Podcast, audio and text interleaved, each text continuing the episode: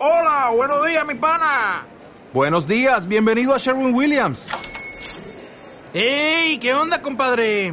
¿Qué onda? Ya tengo lista la pintura que ordenaste en el ProPlus app. Con más de 6.000 representantes en nuestras tiendas listos para atenderte en tu idioma y beneficios para contratistas que encontrarás en aliadopro.com. En Sherwin Williams somos el aliado del PRO.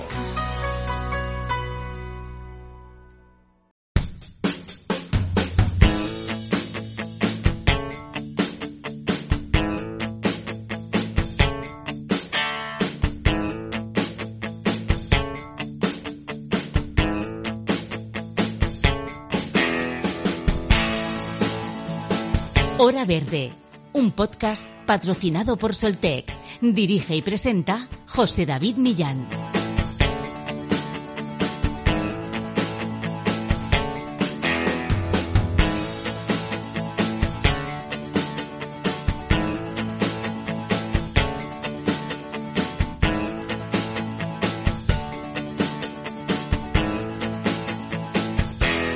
El medio ambiente ha sido siempre víctima silenciosa de los conflictos armados, siendo estos una amenaza crítica para la conservación y protección del planeta y con riesgos enormes para la salud humana. Lamentablemente, la guerra en Ucrania es un nuevo episodio negro en nuestra historia, y tras casi dos meses desde que comenzara la invasión rusa, miles de civiles y militares han fallecido, siendo estas pérdidas irreparables la consecuencia más grave y triste que nos deja, sin duda. Muertos, heridos, destrucción de ciudades enteras son algunos de los desastrosos efectos de los conflictos armados en el mundo. Pero además, como decimos, la guerra es una amenaza muy seria a la lucha global contra el cambio climático, provocando problemas medioambientales casi irreversibles. Y es que en las guerras se suelen llevar a cabo acciones que ponen en peligro la biodiversidad y los ecosistemas, como por ejemplo la quema de cosechas o la tala de árboles para debilitar al enemigo, entre otros. A su vez, la contaminación del agua, el envenenamiento del suelo, la deforestación y la contaminación del aire son algunos de los graves efectos de la guerra en el medio ambiente. Según el programa del medio ambiente de la ONU, al menos el 40% de todos los conflictos del mundo están vinculados con la explotación de los recursos naturales, ya sea por la explotación de madera, oro o petróleo, o recursos menos abundantes como el agua o la tierra fértil. Además, en las últimas seis décadas se han producido conflictos armados en más de dos terceras partes de los principales puntos de biodiversidad del mundo, poniendo en riesgo su conservación. ¿Cómo afectan las guerras a la naturaleza? Hoy, en Hora Verde, hablamos con María José Caballero, directora adjunta de programas en Greenpeace, bióloga especializada en zoología por la Universidad Complutense de Madrid y máster en dirección y gestión de ONGs por ESADE con experiencia en grupos de trabajo internacionales en el desarrollo de proyectos y campañas en el ámbito del ecologismo y el pacifismo. Comenzamos en Hora Verde.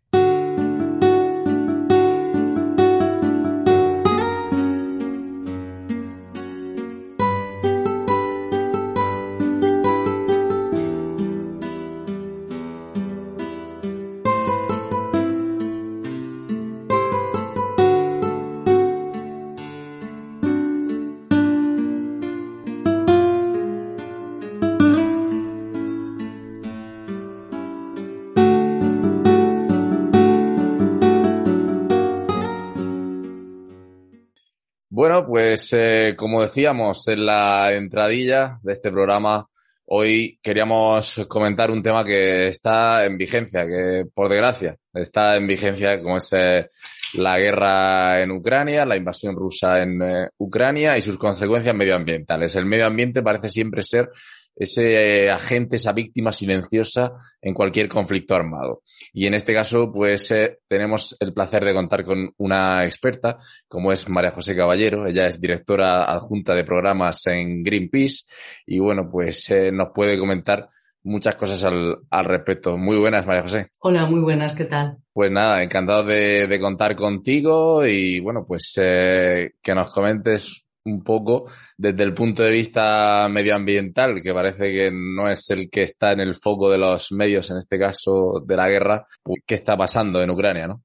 Pues eh, lo primero que sí me gustaría decir es que es importante tener en cuenta que el medio ambiente es un objetivo civil y que no está separado de las personas en el contexto de un conflicto. La protección del medio ambiente y de los servicios que nos proporciona son un componente vital para la protección de los civiles. Y también te comento que, como es fácil imaginar, en medio de una guerra el daño medioambiental es difícil de, rastrear y medir.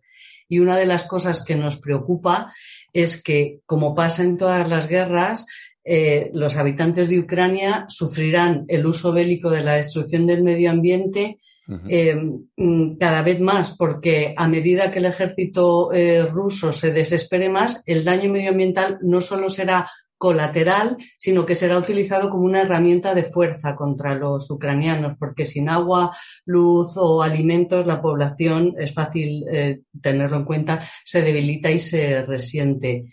Y aparte de la destrucción que ya sabemos que se está produciendo y que estamos en algunos casos siguiendo eh, a través de satélites, eh, nos preocupa bastante el, temor nuclear, ¿no? Por la situación, por los 16 reactores nucleares que hay en, que hay en Ucrania.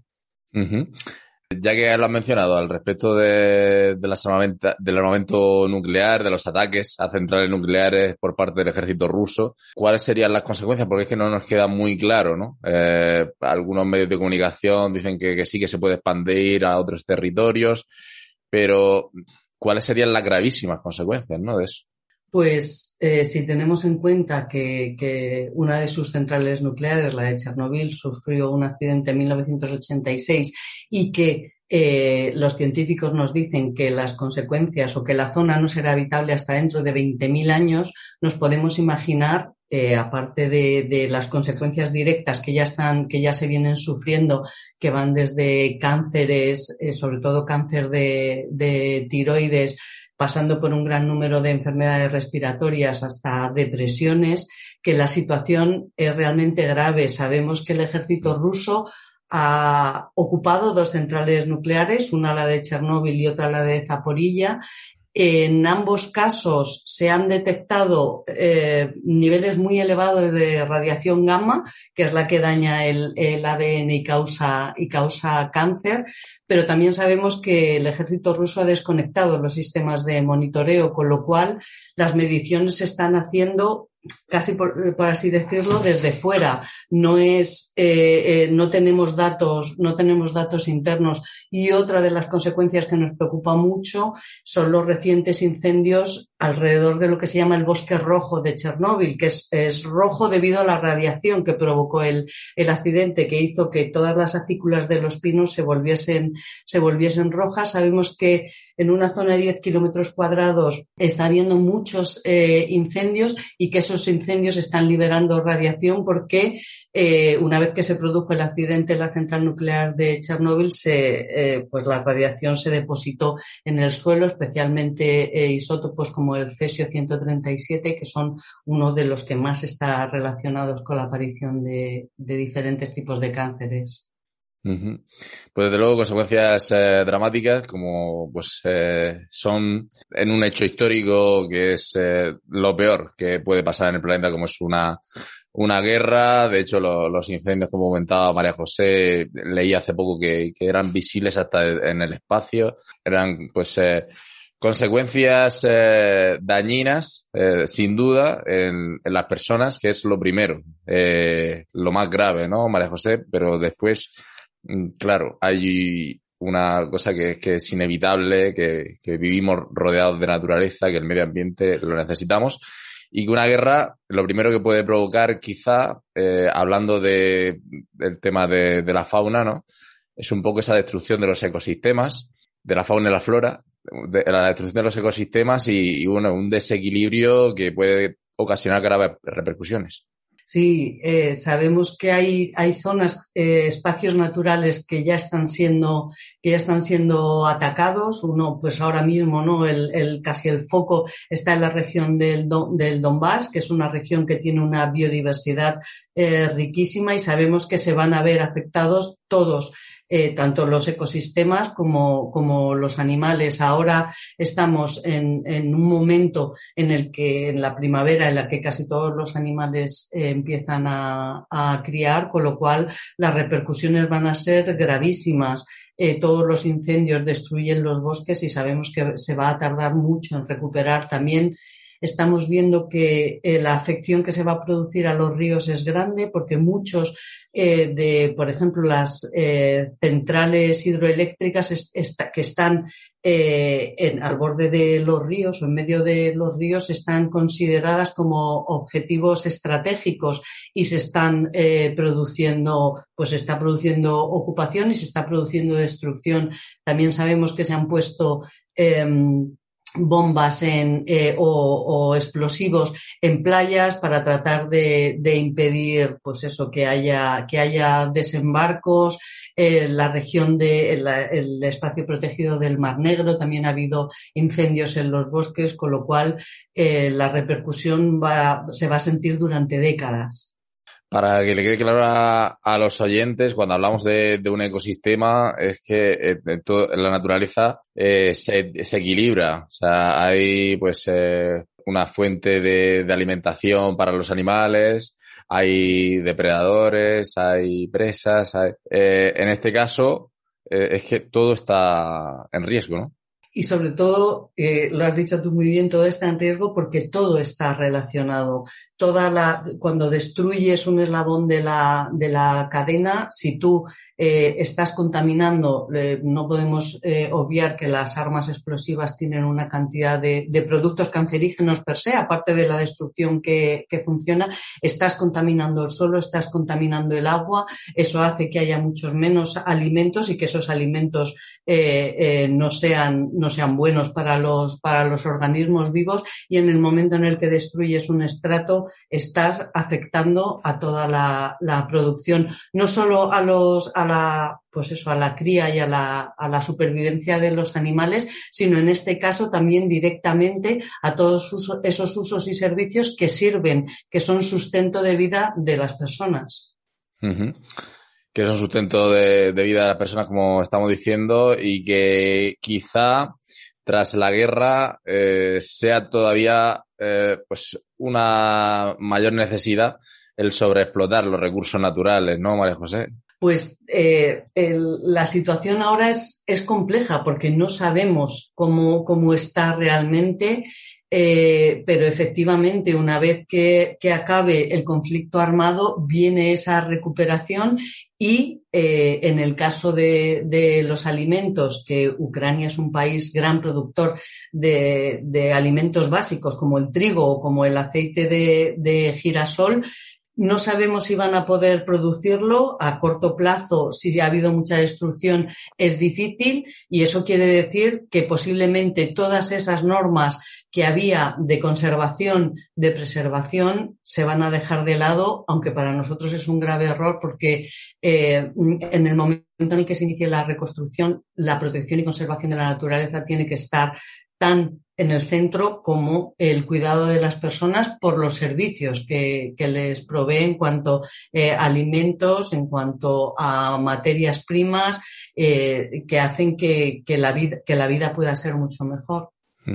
Es fundamental, insistimos y, y tiendo quizá a repetirme en hora verde, pero el, el medio ambiente no es un ente externo, o sea, es algo que nos afecta, que nos influye y que es vital también para, para las personas. Eh, algo también que me preocupaba leyendo hace poco un artículo de, New York Times es que, ah, bueno, hay muchísimas especies en vías de extinción en la zona y, bueno, es eh, complicado predecir qué va a pasar con ellas. Además de, que, bueno, de que, como hemos comentado, los incendios están provocando la destrucción de hábitats eh, cruciales para la cría de aves pues eh, hay, no tenemos, como te digo, no hago más que repetir lo mismo, pero no tenemos una, un análisis extenso de lo que está pasando, pero por ejemplo, eh, sabemos que la situación es muy grave en, en la zona de, del Donbass, al este de Ucrania, que es una zona repleta eh, de biodiversidad, pero que al mismo tiempo eh, es, es, la región minera de, de, Ucrania. Sabemos que se están produciendo, por ejemplo, fenómenos extraños en la, en la tierra. Al ser una zona minera, está rellena de túneles debajo de que, pasan por los bosques, por las ciudades, por las, eh, por las fábricas y Muchos de estos pozos se han, se han inundado por, debido a, las, a, la destrucción de las canalizaciones de, de, agua y han arrastrado las sustancias eh, tóxicas esto va a tener un impacto eh, tremendo. No solo se está destruyendo la, el, eh, la, tierra en sí, sino que todas las fuentes que alimentan a esos espacios protegidos se están viendo también afectados. Y además, bueno, hay eh, datos que asustan, como que alguna, en algunas de estas eh, minas que están en el, en el subsuelo se hicieron pruebas eh, nucleares en la década de los 70 y, y, que una, si entra el agua, si se destruyen, son potencialmente eh, radiactivas. Lo que están, lo que están diciendo los, los científicos, los analistas expertos de, de, la ONU, es que en el Donbass lo que es, lo, está al borde de una catástrofe ecológica. Hay contaminación del aire, del agua, del suelo y, y, y, se teme que una destrucción casi total de, de la vida silvestre. Pues de luego no, no son buenas noticias eh, las que queríamos dar. Obviamente en este programa eh, serían mucho mejores. Eh, hablábamos de sostenibilidad, de medio ambiente, energías renovables, pero siempre hay un ápice positivo por donde, como digo yo, eh, por esta zona de la agresión nos podemos escapar, que quizá está en, la, en las energías. Hemos visto eh, que bueno, como consecuencia pues de esta, de este conflicto, pues eh, se está mm, produciendo un aumento de, de, las ayudas a los combustibles fósiles, se está produciendo extracción de petróleo y gas. Y bueno, pues eso es un paso atrás en la lucha por el cambio climático, María José, pero también es momento, y muchas voces lo están diciendo, de apostar por las energías renovables. Pues no puedo más que darte la, la, razón. La guerra en Ucrania es otro recordatorio de lo urgente que es que los líderes mundiales se tomen en serio la tarea de romper la adicción que tenemos con los combustibles fósiles, porque es que hay que ser muy claro, ¿no? La, tanto la vida humana como los desastres naturales son la moneda de cambio que permite a los intereses creados detrás de toda la, de toda la industria fósil eh, obtener más, más beneficios. Hace muy poquito hemos conocido el último informe de, de expertos de Naciones Unidas en cambio climático que viene a confirmar lo que ya estamos experimentando, que los riesgos climáticos están apareciendo más rápido de lo esperado y que se van a volver mucho más severos de lo que ya estamos experimentando. Por lo tanto, tenemos que ser rápidos y muy ambiciosos con las soluciones. Y aquí, eh, pues aunque sea triste decirlo, quizá tenemos que utilizar esta guerra como una oportunidad para dejar de depender completamente de los, de los, de los combustibles fósiles, porque la única buena noticia es que tenemos las soluciones necesarias para reducir más de la mitad de las emisiones mundiales en los próximos ocho años, que es el, es el límite que pusieron, que puso la comunidad científica. Dijo en 2030 tenemos que haber conseguido que la temperatura media de la Tierra no aumente un grado y medio si no queremos experimentar las, unas consecuencias ya irremediables del cambio climático. Y esas soluciones pues pasan por la energía solar, por la energía eólica, por la conservación y la restauración de los bosques, por una agricultura y alimentos que sean respetuosos con el clima y por la eficiencia energética. Lo que hemos visto hasta ahora es que no ha habido una voluntad política para poner en marcha soluciones con urgencia y quizás ahora eh, cuando estamos sufriendo pues esas amenazas y esa, esa situación, ¿no? Sabiendo que, que, gran parte del carbón, del gas, del petróleo viene de, viene de Rusia, eh, sea el momento definitivo para decir ahora ya vamos a por esa eh, transición justa que incluya a la ciudadanía y que nos libre de los combustibles fósiles y se apoye en las energías renovables y en la conservación y protección de la naturaleza. estaba claro que iba a ser un problema esa dependencia energética eh, de Rusia, pero también eh, está claro, María José, que tenemos en España y bueno, lo vimos en el programa anterior de Hora Verde, pues un tesoro, que es que somos el país con más horas de sol de Europa y, y hay que aprovechar lo que hace falta más para impulsar la energía solar. Pues hace falta básicamente voluntad política. Eh, sabemos que eh, la capacidad que tiene nuestro territorio para ser eh, eh impulsor, para ser eh, potencialmente productor de energías renovables es inmenso. Se va avanzando, pero por desgracia no se avanza a la velocidad a la que nos dice la, la ciencia que tenemos que reducir las emisiones. Y esa voluntad política, si está ahí, se tiene que traducir en legislación, en normativa que nos permitan a cada una de, de nosotros, de cada, cada persona, uh -huh. formar parte de esta, de esta revolución energética. Eh, si la, todo el, el, conglomerado energético sigue en manos de las multinacionales, es muy difícil que nosotros podamos verle el, el, las ventajas. Pero lo que impulsamos desde Greenpeace es esa transición energética en manos de la ciudadanía. El año pasado, por ejemplo, pusimos en marcha un proyecto en un colegio de la provincia de Huelva para que ellos fueran productores de su propia energía y exportaran al resto del municipio, a las personas más vulnerables, la energía que les sobrara simplemente poniendo paneles solares. Las trabas que encontramos administrativas fueron tremendas. Solo gracias al empeño del ayuntamiento en ponerse, en encontrar eh, todas las soluciones posibles, pero nos llevó, nos llevó un tiempo, lo hicieron posible, con lo cual la solución está ahí, hace falta que sea mucho más fácil ponerla en marcha y sobre todo es urgente ponerla en marcha porque la ciencia nos está diciendo que nos queda poco tiempo, que hay que actuar ya. Desde luego, desde luego que hay que actuar ya. Vi un vídeo tuyo en YouTube que, bueno, tiene sus añitos ya y, en las charlas TED, que son maravillosas y, y bueno, tu vídeo también muy didáctico, eh, se decía que si aumentaba la temperatura del planeta en dos grados ya sería irreversible. Ya llevábamos uno entonces, hace unos años. Si dejáramos que llegara a, dos grados, ¿qué podría pasar? O sea, no nos pongamos en películas de ciencia ficción. En la práctica, tú que sabes perfectamente las consecuencias, ¿cuáles serían? Pues estamos hablando de esos eh, fenómenos meteorológicos extremos que ya, que ya sabemos, ya sabemos de qué estamos hablando, ya no son tifones que pueden pasar en el sudeste asiático, ya los estamos viviendo aquí con esas eh, eh, sequías, inundaciones, eh, tormentas, todo más extremo y todo mucho más impredecible. Y esto no pasa por decir, bueno, pues es que mmm, no sé cuándo va a nevar o no sé si me voy a inundar. Esto quiere, esto afecta muchísimo a la producción de alimentos, puede tener impacto en las vidas, en las vidas humanas y, y, no es eh, eh, puede hacer que la, la, situación sea totalmente impredecible e ingobernable. Estamos hablando de que los expertos nos dicen, nos hablan, de un estudio que, que nos hizo la Universidad de, de, Cantabria del impacto de la subida del nivel del mar. En el Cantábrico, en el Cantábrico hablaban de 25 centímetros. Cada, cada centímetro que sube el mar significa que la playa retrocede un metro.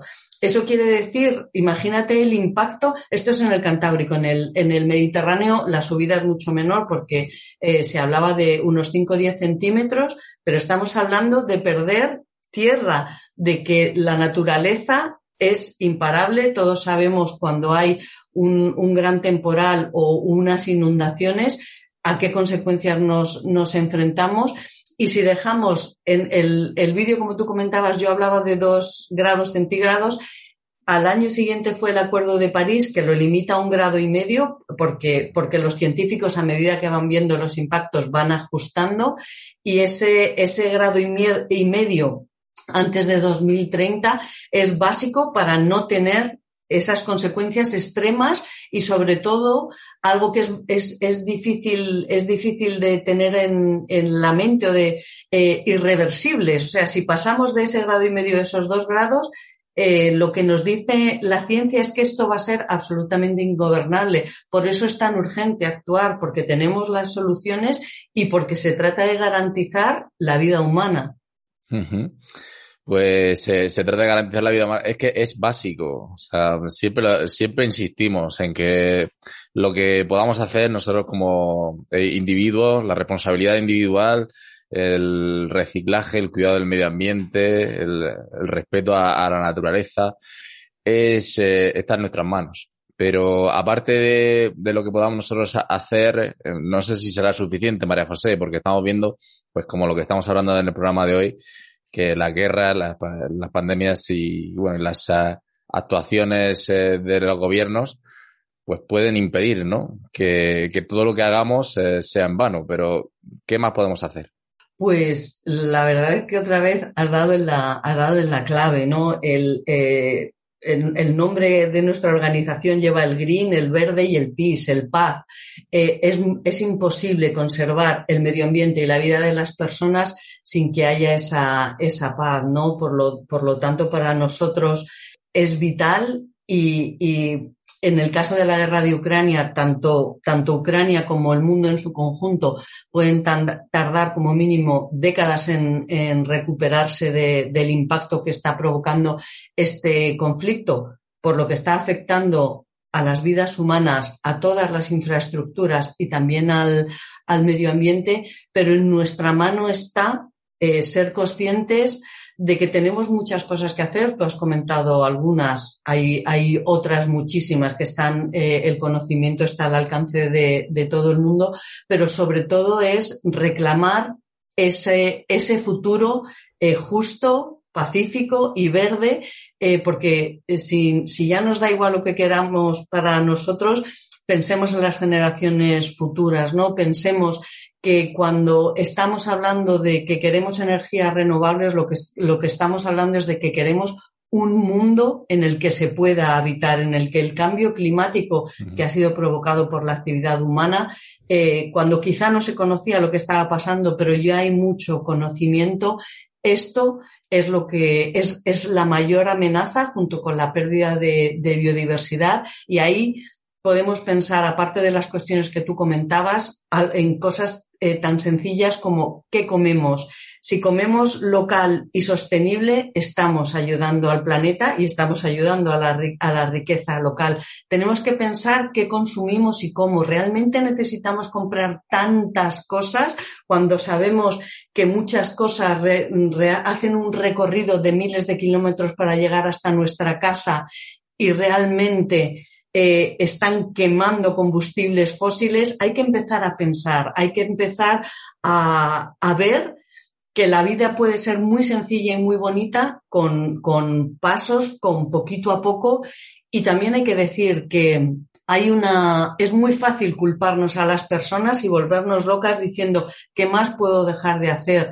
Y aquí hay que decir que las empresas y los gobiernos tienen un papel fundamental en que no nos sintamos porque las grandes soluciones que vienen a través de acuerdos internacionales, a través de políticas nacionales, regionales e incluso eh, municipales son cuestión suya. Tenemos que exigir que de, dejar de ser nosotras las, culpables, hacer todo lo que podamos, pero tenemos, es nuestra responsabilidad exigir que las políticas el dinero que pagamos de nuestros impuestos se gaste en conservar el planeta y, por tanto, en mejorar nuestra vida.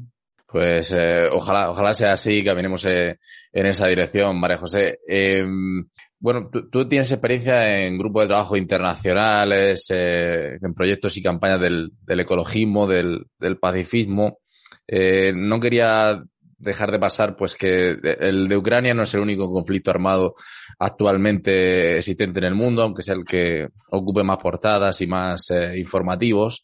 Eh, ¿Cómo ves pues, el impacto del, resto de conflictos, eh, bueno, sea Siria, Palestina, los distintos puntos de África y hay guerras? Ese, ese impacto sobre, sobre el medio ambiente en este caso, porque tendrán sus eh, sinergias también y sus parecidos con el de Ucrania pues eh, eh, todos los conflictos tienen eh, focos comunes, por decirte solo uno y, quizá uno que nos resulte muy cercano, la soberanía alimentaria, la alimentación. Estamos viendo que, como te comentaba antes, Rusia y Ucrania, por ejemplo, son grandes productores de, trigo y que, por ejemplo, en Egipto, esta carencia de esta carestía que hay ahora temporal de trigo está produciendo revueltas porque no tienen, no tienen pan o, situaciones eh, tan, tan duras en Yemen, que está, que está en guerra.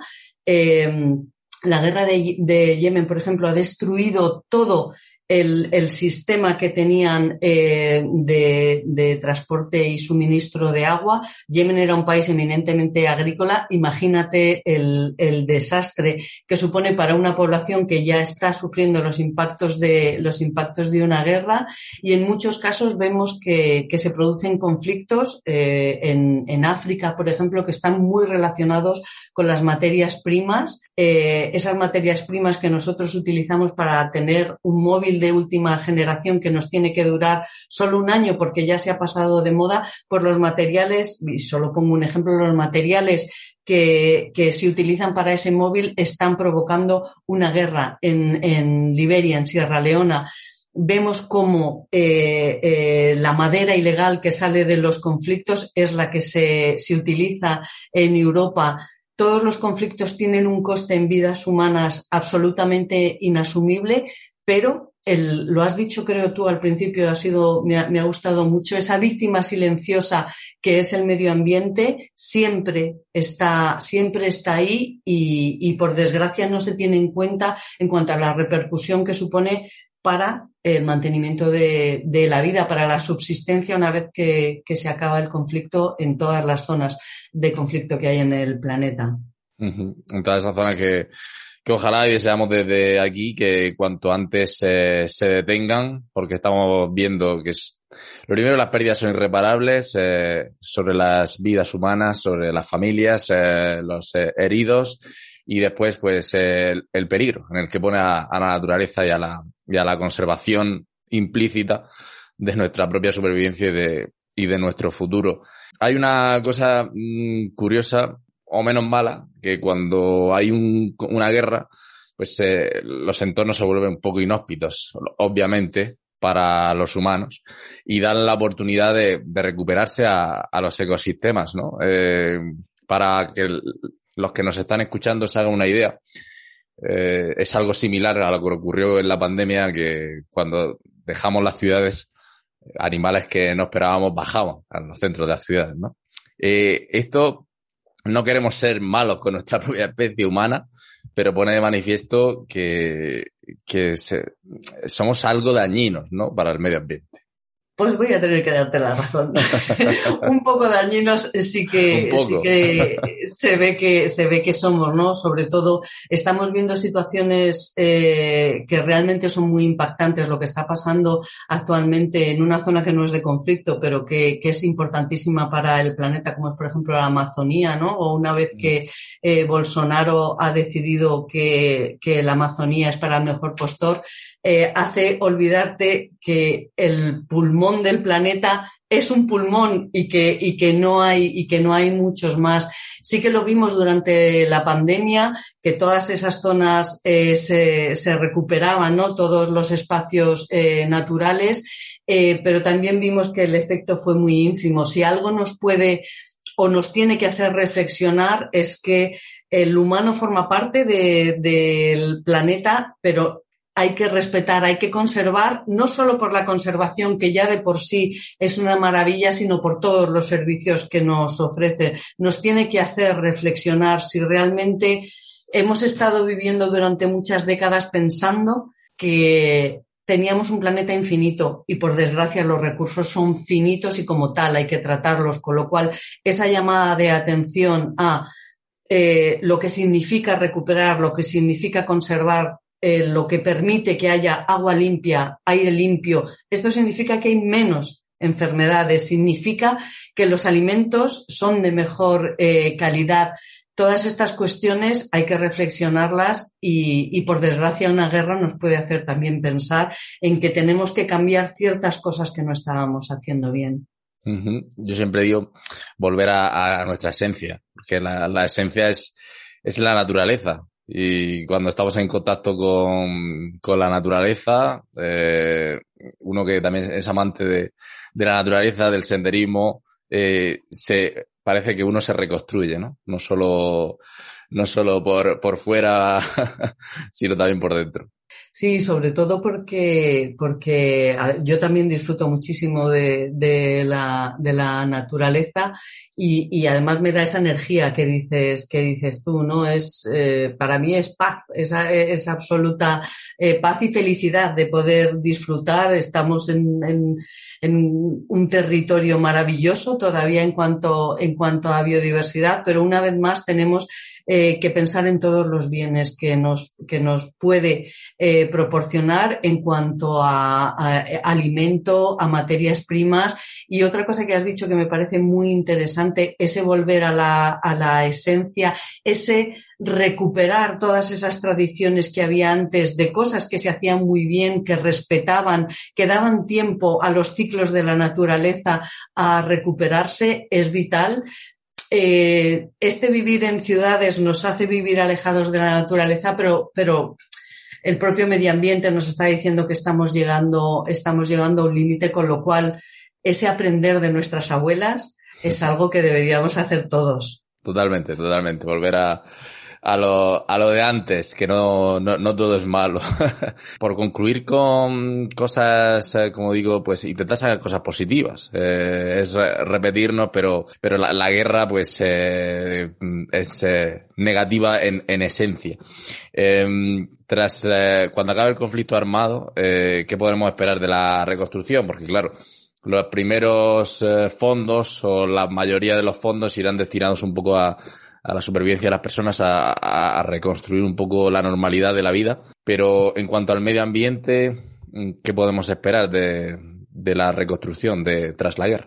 Pues casi que termino como empecé, diciendo que el medio ambiente es un objetivo civil, aporta eh, soluciones a las personas, con lo cual la reconstrucción que se ponga en marcha, que esperamos que sea mm, hoy mejor que, que, mañana, aunque, aunque no están las cosas fáciles, eh, sea un paquete que incluya ambas cosas. Por supuesto, las vidas humanas son lo, lo fundamental y en eso hay que sacar casi una, una de esas cuestiones positivas, ¿no? Que es la solidaridad que hemos mostrado, por ejemplo, en nuestro país, eh, esa solidaridad en forma de alimentos, en forma de, de, todo lo que hemos enviado para que las personas que estaban en Ucrania pudiesen, puedan subsistir de una forma algo mejor, pero esa reconstrucción tiene que pasar también por, junto con ayudar a las personas con esa recuperación, porque si no, no va a haber alimentos, si no, no va a haber agua que se pueda beber en buen estado, si no, la calidad del aire, tenemos que pensar que Ucrania ya era uno de los países de, Europa con peor calidad de, del aire, va a hacer enfermar a esas personas. El recuperar los espacios naturales, lo primero que hay que hacer es hacer un análisis de cómo está la situación. El recuperar esos espacios va a, ayudar mucho a la recuperación de las personas. Para que la gente no se crea que esto nos coge muy lejos, eh, que es, eh, es, una guerra que la tenemos aquí al, al lado. Eh, ¿Cómo resumirías el cómo puede afectar, cómo puede afectarnos eh, a nuestro día a día? Bueno, aparte de que ya hemos visto la, la especulación que, que ocurre con, lo, con, los combustibles fósiles y que hay que dejarlos eh, a un lado, ¿cuáles dirías que serían el cambio de, cómo estábamos antes de la guerra a cómo estaremos después y lo que nos afecta a nosotros en nuestro día a día? Pues como tú has dicho, ya lo estamos viendo, lo, está, lo hemos visto en los precios de los carburantes, lo hemos visto en los precios del gas.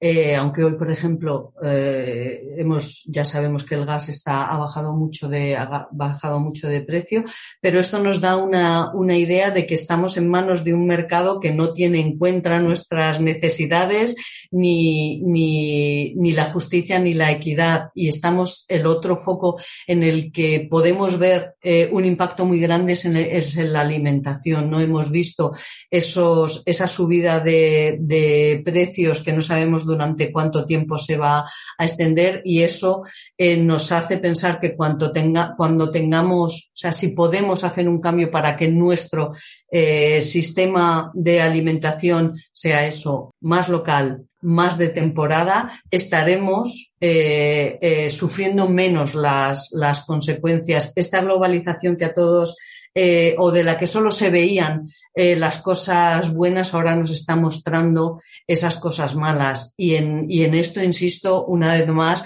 hay que pedir a los gobiernos que realmente pongan en marcha eh, procedimientos para que no tengamos que depender del gas de nadie ni del trigo de nadie, para que pongamos en valor todo lo que, lo que producimos y todo lo que podemos tener, porque además eh, eh, nos genera a nosotros mismos riqueza en nuestro país. Sin duda. ¿Crees que hay alguna manera de, parar la guerra? O sea, que pues se puede ser optimista en que el conflicto se va a detener, eh, porque al final imagino que todo es voluntad política. Pues en este caso, desde el primer día, nosotros pedimos una resolución pacífica del, del conflicto, escuchando a analistas políticos. Nadie ve, no es que ninguna guerra tenga razones lógicas, pero esta parece que ha tenido menos razón lógica mm. que ninguna, con lo cual esperar un fin lógico pues es un poco, no, no sabemos, ¿no? Pero esperamos, como, creo que lo he comentado antes, que la resolución del conflicto sea lo antes eh, posible, porque eh, solo con paz puede haber vida y, no sabemos exactamente, porque esto ya se escapa de Greenpeace y creo que de cualquier eh, eh, ciudadano de, a pie, cuáles son los mecanismos que pueden poner en, marcha esa paz que tiene que ser lo más urgente que hay, que hay ahora mismo, que tenemos ahora mismo eh, por delante.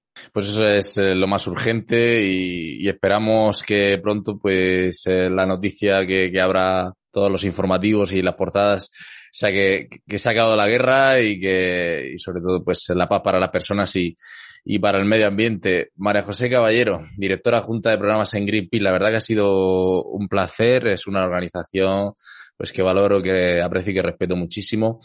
Y bueno, pues eh, que tu trabajo sin duda es eh, maravilloso. Espero que, que puedas seguir pues eh, desarrollándolo en, en proyectos, eh, como digo, de, paz y donde, donde prime el medio ambiente, el, el respeto a, nuestro entorno natural y, y, esas energías renovables, María José, que son muy importantes de, de, impulsar.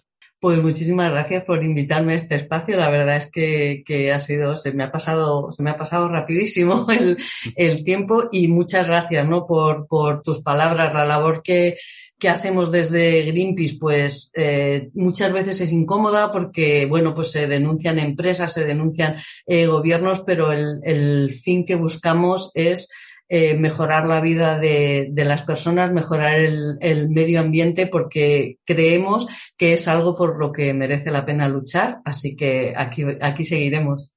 Pues seguiremos desde Hora Verde apoyando esta labor y que, y que, no, lleguemos al, al grado y medio, María José. Hay que intentarlo. Por eso no quería solo hablar de guerra, sino de, obviamente, las consecuencias sobre el cambio climático, mandar un mensaje a, a nuestros oyentes y, y, a ver si entre todos eh, conseguimos que la película tenga final feliz. Pues lo tenemos que hacer entre todas. Eso es, eso es así.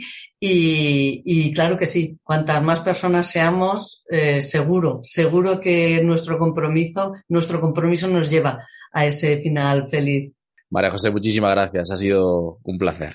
Muchas gracias a ti, de verdad. Un saludo. Un saludo. Hora Verde, un podcast patrocinado por Soltec. Dirige y presenta José David Millán.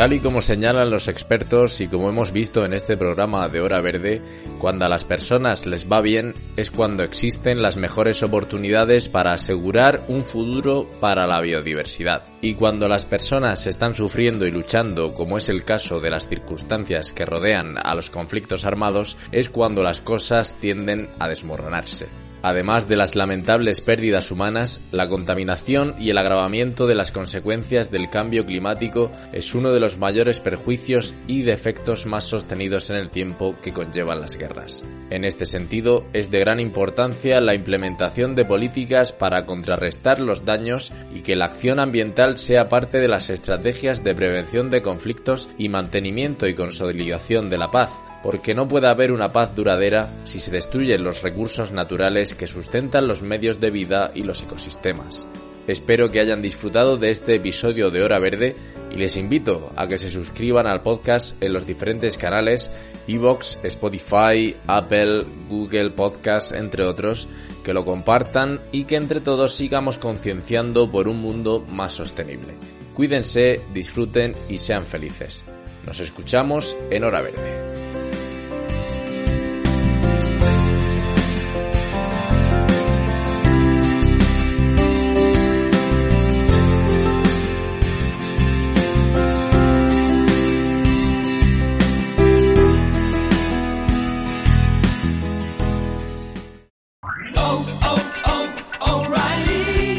¿Necesitas ayuda? En O'Reilly Auto Parts te ayudamos. ¿Necesitas algún consejo? Te aconsejamos. Nuestros profesionales en autopartes están siempre disponibles para ayudarte a encontrar lo que necesites. Excelente servicio al cliente es solo una de las ventajas que ofrece O'Reilly Auto Parts. Los profesionales en autopartes. Oh, oh, oh, O'Reilly Auto Parts.